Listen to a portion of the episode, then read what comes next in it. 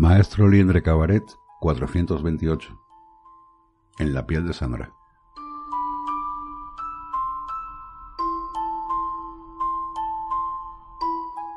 Te contaré la historia de mi suicidio.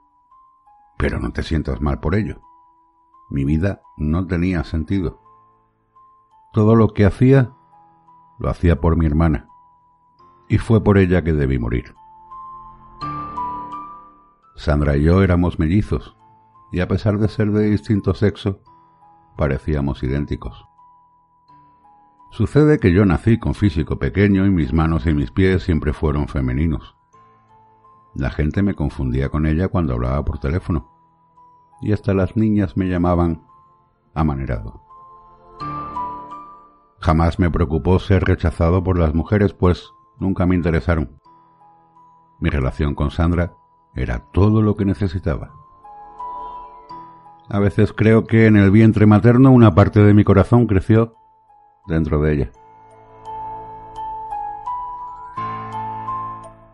Nuestros padres fallecieron en un accidente automovilístico cuando éramos niños y fuimos entonces a vivir con nuestra tía Marta. Ella era profesora de piano y una amante del teatro y nos envió a Sandra y a mí a estudiar danza actuación y canto. En la escuela me sentaba junto a mi hermana y pasábamos el día como si no existiera nadie más en el mundo. En realidad, ella intentaba hacer amistades, pero yo no toleraba que otros se interpusieran en nuestra relación. Deseaba que Sandra y yo fuésemos uno.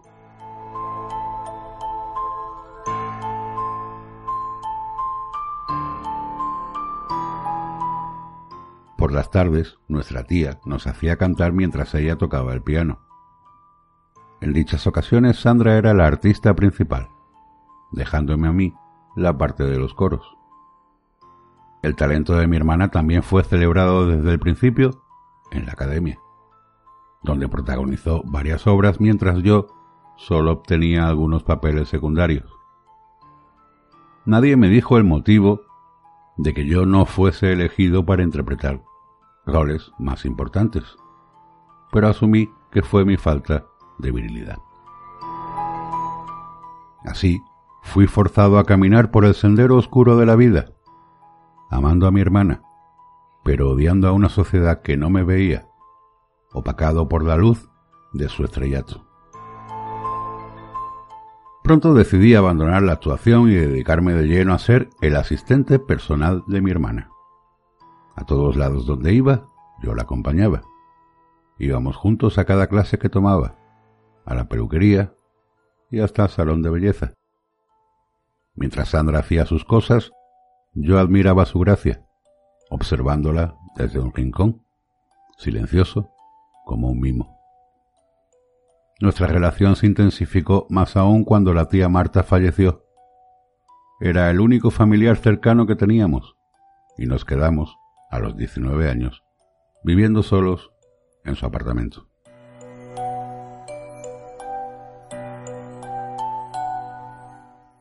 Por suerte, Sandra tenía bastante trabajo como actriz en obras de teatro, lo que nos permitió llevar una vida moderada, pero sin carencias.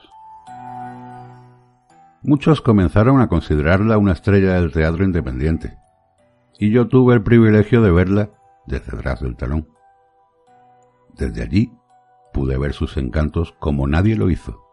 Desde allí aprendí los diálogos de todos los personajes que interpretó, moviendo los labios a la par que los suyos. Me hice cargo de su ropa, de la comida y de todos sus caprichos, pero mi tarea más importante era alejarla de las distracciones, es decir, de los hombres. La labor fue imposible, a mi hermana la deseaban todos los jóvenes de la academia, y un día comenzó a salir con un bailarín clásico llamado Víctor. Sandra admiraba sus brazos musculosos y el ancho de sus hombros, y por cada virtud que ella nombraba, yo le encontraba mil defectos. Llegó un punto en el que mi desprecio hacia él fue demasiado obvio, y mis críticas perdieron sentido para ella. Mientras tanto, La sonrisa soberbia de Víctor me decía las cosas que haría con mi hermana, cosas que yo no quería ni imaginar. Debí entonces idear un plan para deshacerme de él antes de que el amorío se volviera serio. Compré un lápiz labial rojo Merlot, un color que mi hermana no se atrevía a usar a pesar de mis consejos, y me pinté con él varias veces para que se viera usado. Cuando fui a limpiarme, vi mi reflejo y comencé a mover los labios haciendo diferentes gestos, quedando aún más convencido de que aquel sería el color ideal para los labios de Sandra. Por la tarde, durante una clase de danza a la que asistía Víctor, fui al vestidor a tomar las llaves de su coche y puse el lápiz de labios bajo el asiento del acompañante. La escena del crimen estaba lista. Sandra, mi amor, le dije esa noche, debo decirte algo terrible. Mi hermana me miró con sus hermosos ojos bien abiertos. Acabo de ver a Víctor besándose con otra. Le dije. ¿De verdad? ¿Con quién? No pude ver quién era ella. Estaba en su coche. Es una lástima. Justo cuando empezaba a agradarme. Podría revisar en los asientos. Los hombres no suelen ser buenos ocultando sus infidelidades. Al día siguiente, sin decirle nada a Víctor, Sandra revisó su coche. Más tarde llegó llorando al apartamento y me contó que lo había dejado.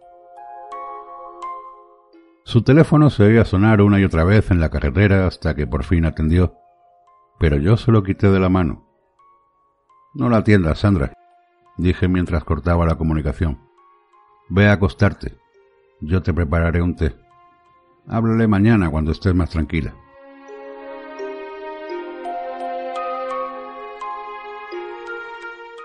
Al día siguiente, Víctor la esperó sobre las escaleras de la entrada de la academia.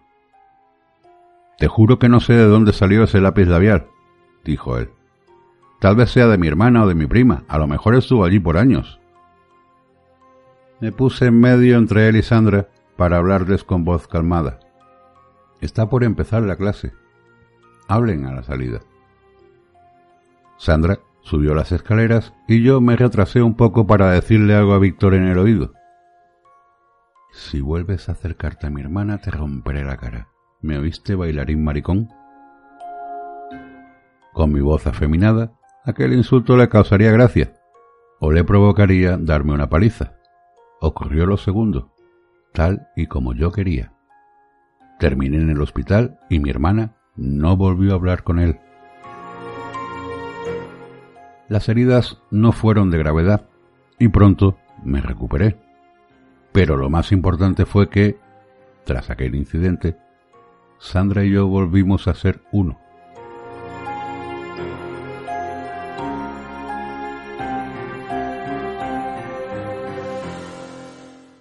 Mi hermana se volvió más bella y mejor artista que antes, y yo continué acompañándola a todas partes.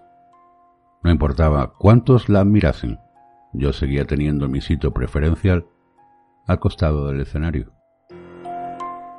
Todo fue maravilloso hasta que unos meses después volvió a sucumbir a los placeres carnales, aquella vez por culpa de un actor llamado Rodrigo. Me encanta, dijo Sandra un día. Jamás conocí a otro hombre como él. Creo que estoy enamorada.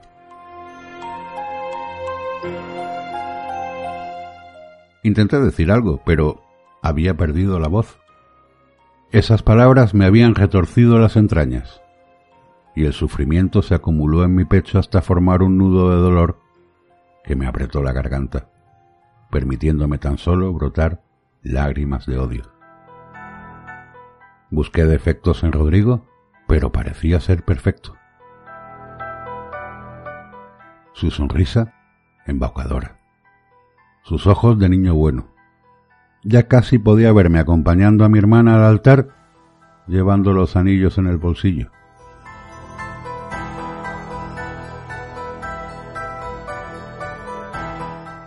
Intenté no ponerme en su contra, pero llegó un momento en el que no pude soportarlo y le dije que su novio no me agradaba. Rodrigo no es como Víctor, dijo ella. Es tierno y romántico.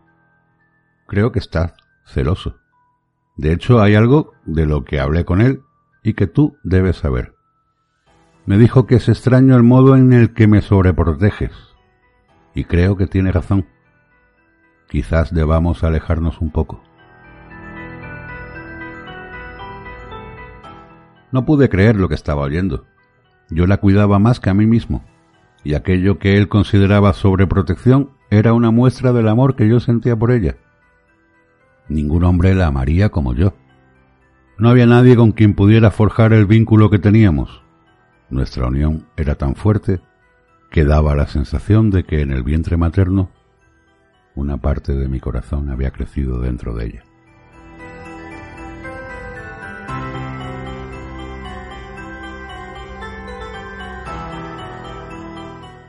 Las horas que pasaba con mi hermana se hacían eternas. Nada era gracioso sin su risa, e incluso el aire sin su aroma me parecía tóxico. No podía seguir viviendo sin ella a mi lado todo el tiempo, pero tampoco podía acercarme demasiado y amenazar su independencia.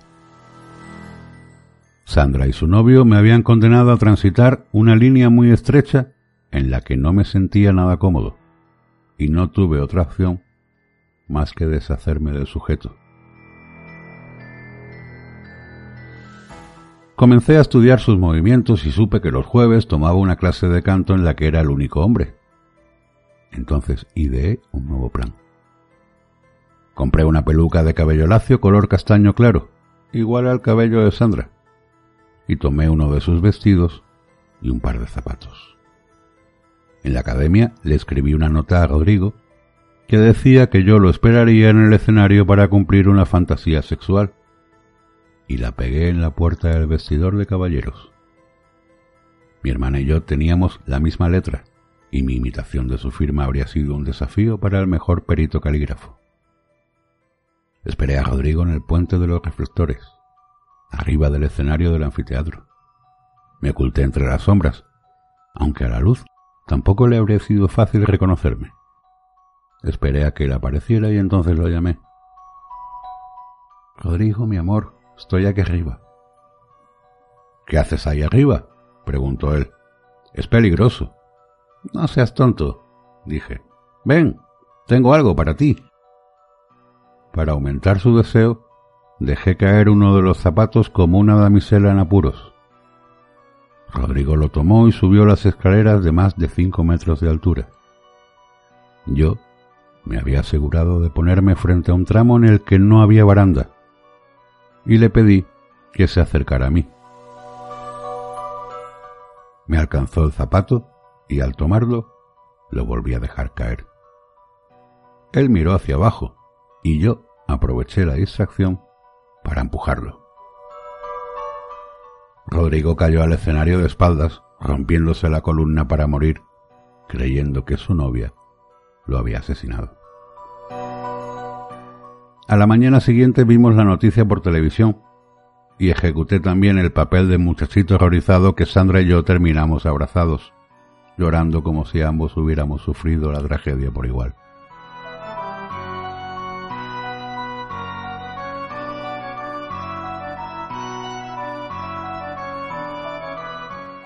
Mi hermana ya no volvió a ser la misma tras la muerte de Rodrigo. Había perdido la alegría que la caracterizaba, ella casi no salía de su habitación. Lo bueno fue que me facilitó la tarea de alejarla de las distracciones, aunque a veces insistía en hacer algunas cosas por sí sola. Una noche salió con una amiga, o al menos eso fue lo que me dijo, y volvió muy tarde a casa. Había llovido, y por no seguir mi consejo de llevar un paraguas, regresó empapada y temblando de frío. A la mañana siguiente despertó con un fuerte resfriado.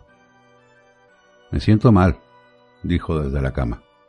Hoy no podré actuar. Su aspecto era terrible, y gracias al vínculo que nos unía, supe que tenía fiebre sin necesidad de apoyarle la mano en la frente. Sandra, mi amor, te ves muy mal, pero no puedes faltar a la hora esta noche. Te prepararé un té y esperemos que más tarde te sientas mejor. Que vaya mi reemplazo, dijo ella. De todos modos, no me interesa esa obra. No podía permitir que faltara. Era inaceptable que privara al mundo de su belleza y de su talento. Esto pasa porque anoche saliste, le dije. No debería salir antes de una función. Y además fuiste sin paraguas a pesar de que estaba a punto de llover. Te estás volviendo muy irresponsable. Déjame en paz, dijo ella. Eres peor que la tía Marta. Pareces una vieja amargada. Llama y di que no iré. No es para tomárselo tan en serio. Pero era en serio. Muchos actores habrían dado cualquier cosa por tener un papel tan importante como el suyo.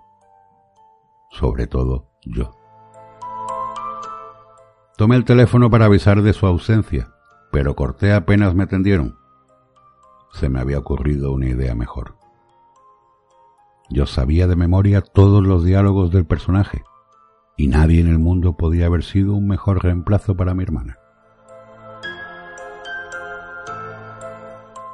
Por la tarde, mientras ella dormía, busqué el traje para interpretar el rol más importante de mi vida. Ya me había disfrazado de Sandra cuando asesiné a Rodrigo, pero aquella sería la primera vez que me pondría de verdad bajo su piel.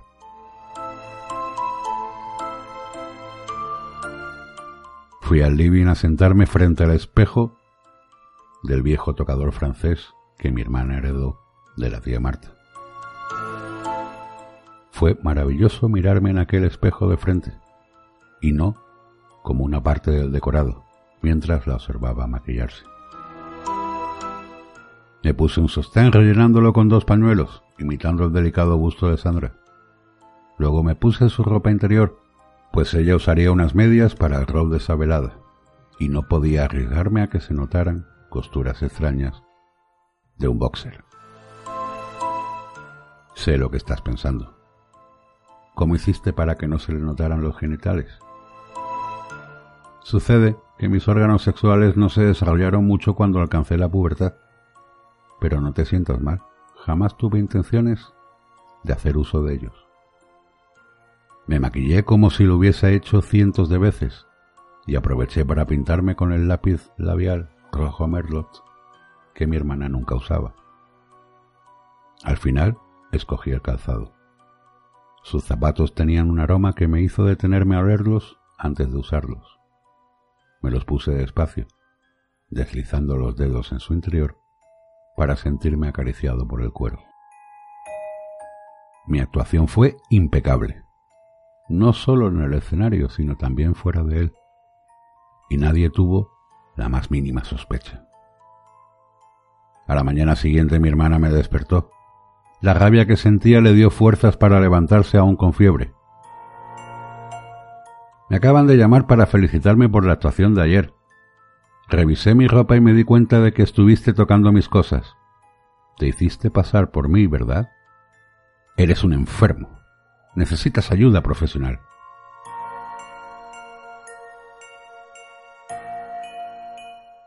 El escenario de cartón en el que yo vivía se derrumbó.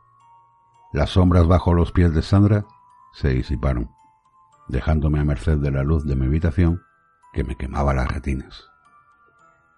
Es cierto, dije. Todo lo que dijiste es cierto. Me levanté y fui a la cocina mientras mi hermana continuaba gritando.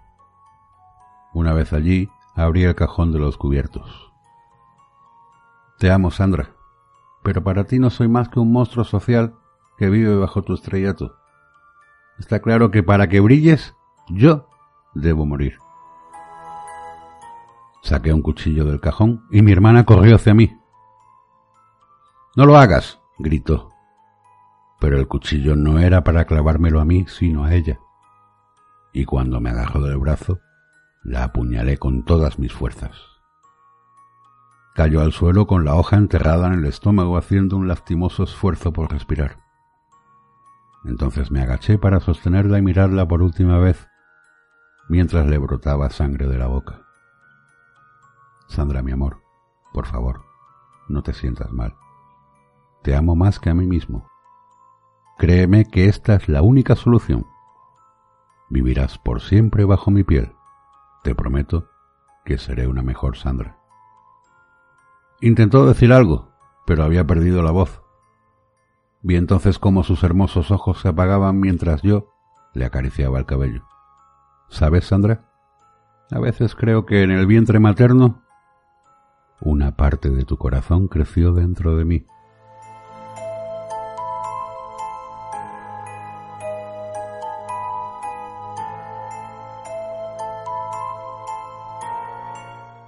A partir de ese momento dejé de interpretar mi antiguo yo. Nadie extrañó a ese muchachito introvertido y dependiente de su hermana. Y a los pocos que preguntaron por él, les dije que se había ido a vivir a otra ciudad. Con el tiempo, fue como si él jamás hubiese existido. Hoy Sandra no necesita del cuidado de nadie y no se distrae con los hombres. La gente dice que está actuando mejor que nunca y trabaja en obras cada vez más importantes. Todo es perfecto desde que Sandra no tiene un hermano. Todo es maravilloso desde que Sandra y yo somos uno.